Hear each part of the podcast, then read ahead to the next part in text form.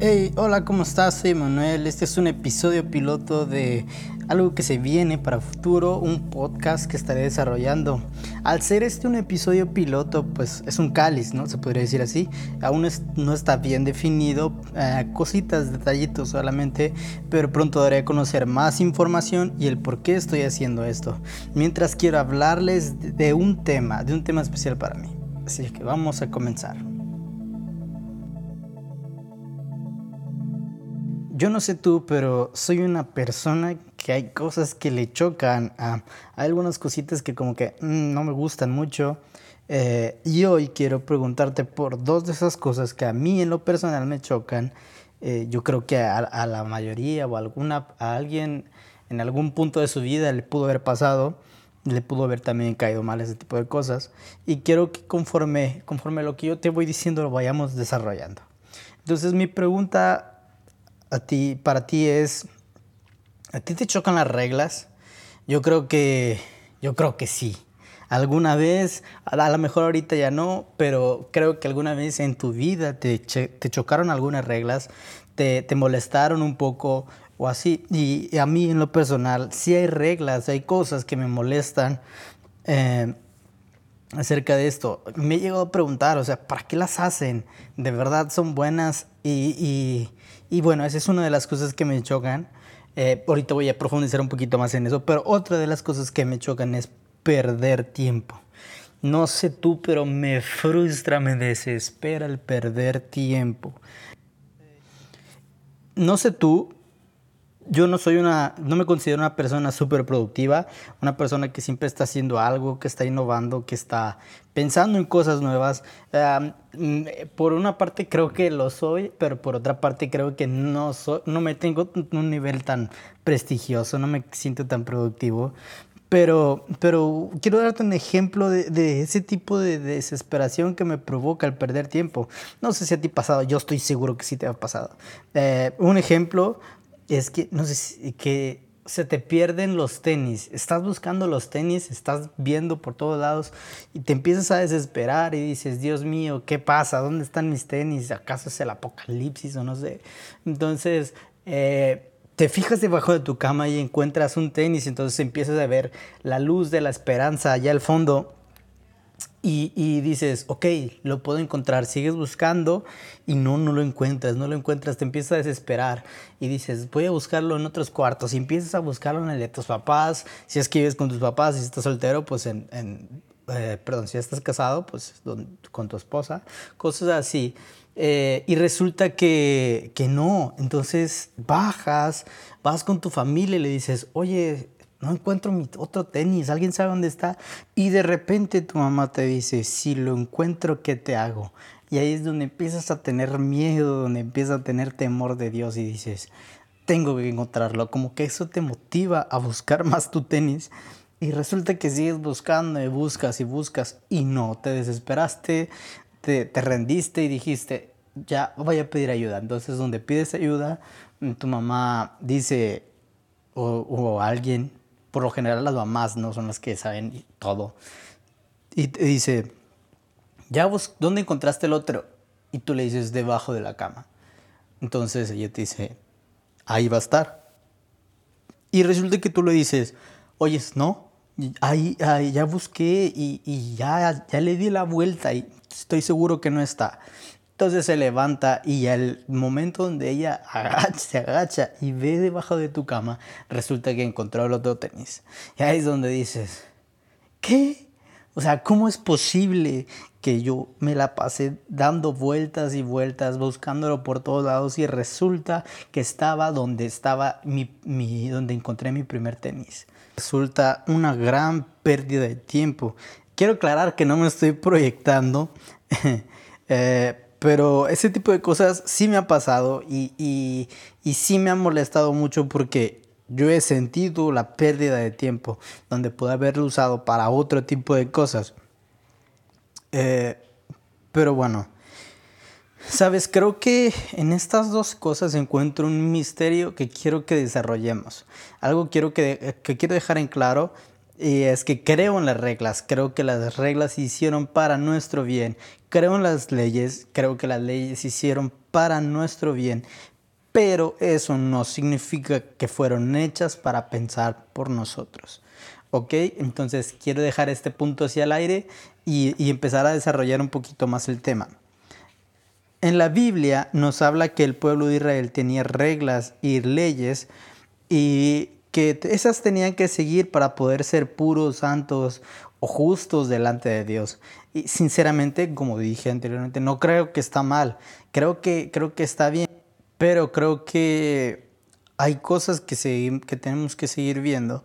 Por ejemplo, algo que a mí me llama mucho la atención es que dos, dos de las personas más conocidas o por así decirlo que alcanzaron un nivel muy alto de, para el pueblo de Israel que pues fueron consideradas importantes en la historia eh, es Abraham y es a Moisés. Abraham, Dios lo consideró que fue justo. En la Biblia se menciona que Dios lo, lo consideró justo a sus ojos y a Moisés igual. Eh, a este último se le fue dada la ley para el pueblo de Israel, pero oh sorpresa, nadie podía cumplir lo que esa ley decía. Nadie podía hacer valer la ley a pie. Nadie podía decir, hey, yo estoy cumpliendo la ley de Moisés, la ley de Dios, a pie de la letra. Entonces, la pregunta del millón es, ¿por qué se les consideró justos? Eh, ¿Por qué la Biblia nos dice que Abraham fue un hombre justo? ¿Por qué la Biblia nos dice que Moisés fue un hombre justo? La respuesta está en Romanos 4.3. No te la voy a leer toda, pero sí dice que Abraham fue justo por la fe, no por sus obras, sino por creer en Dios, él fue considerado justo. La única persona que logró cumplir la ley fue Jesús, el mismo Dios hecho carne. Entonces la Biblia nos invita a creer porque el, el creer nos hace justos ante Dios. Romanos 4:16, según la nueva traducción viviente, dice, así que la promesa se recibe por medio de la fe, es un regalo inmerecido, eso se le llama gracia, y vivamos o no de acuerdo con la ley de Moisés, todos estamos seguros de recibir esta promesa si tenemos una fe como la de Abraham, quien es el padre de todos los que creen. En otras palabras, a mí me llama mucho la atención la parte donde dice, aunque no vivamos de acuerdo a la ley, vivamos o no de acuerdo a la ley de Moisés. Entonces podemos entender que la ley es un conjunto de reglas, de leyes que son buenas, pero a la vez malas. ¿Por qué digo que son malas? Porque si crees que por medio de la ley llegas a Dios, estás en, un error. Si crees que ese es el camino correcto, es, es un error. Solo por fe y gracia llegarás a Dios. Es un error pensar que por medio de esto llegaremos a ser justos ante Dios. Y, y Romanos 3:20 nos lo dice nos dice que nadie llega a ser justos por medio de ella, refiriéndose a la ley. Entonces, qué frustración, ¿no? Qué, qué frustración sería ah, vivir de acuerdo a la ley y darte cuenta que la ley no es el camino correcto. Vivir conforme la ley te dicta, pero no, no es el camino, no es la senda correcta.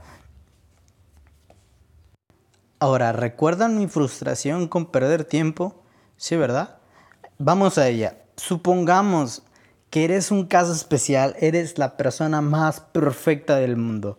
Cumpliste la ley completa. Caminaste por el camino correcto, sin tropezar, sin ningún error. No, no se encontró nada en ti para poder acusarte ni nada. Has cruzado el camino de la ley pero qué gran sorpresa y a la vez frustración sería que al ver, al llegar al final del camino de la ley, te encuentres con Jesús. wow, ¿no? Eh, qué fuerte está eso, pero si no me crees, quiero darte un versículo para que me creas. Romanos 10:4, la versión, la traducción Reina Valera de 1960 nos dice, porque el fin de la ley es Cristo para justicia a todo aquel que cree.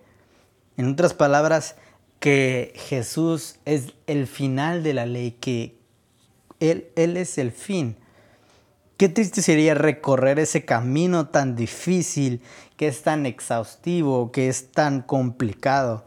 Ese camino que exige, la perfección absoluta y darse cuenta que al final Jesús está ahí. Llegaste al final del camino de la ley y llegaste al inicio del camino de la fe que es Cristo.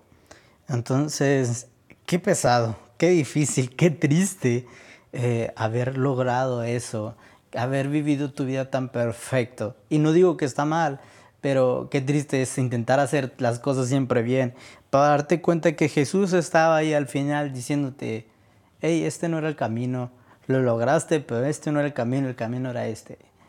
Entonces, por eso el dibujo raro que está arriba, donde son dos caminos y un camino te lleva al inicio del otro. Entonces te invito a que no batalles, no pierdas tu tiempo caminando en círculos, no pierdas tu tiempo buscando tu tenis en otro lado, cuando, no es, cuando ya sabes dónde está, cuando sabes que está junto al otro. No pierdas tu tiempo intentando ser perfecto. No recuerdas el camino de la ley para intentar ser justo a los ojos de Dios. Solo cree en Él y reconoce su gracia y su favor sobre tu vida. Y camina el camino de la fe de la mano de Jesús. Él es el único que cumplió la ley e hizo un nuevo camino para llegar a Papá Dios.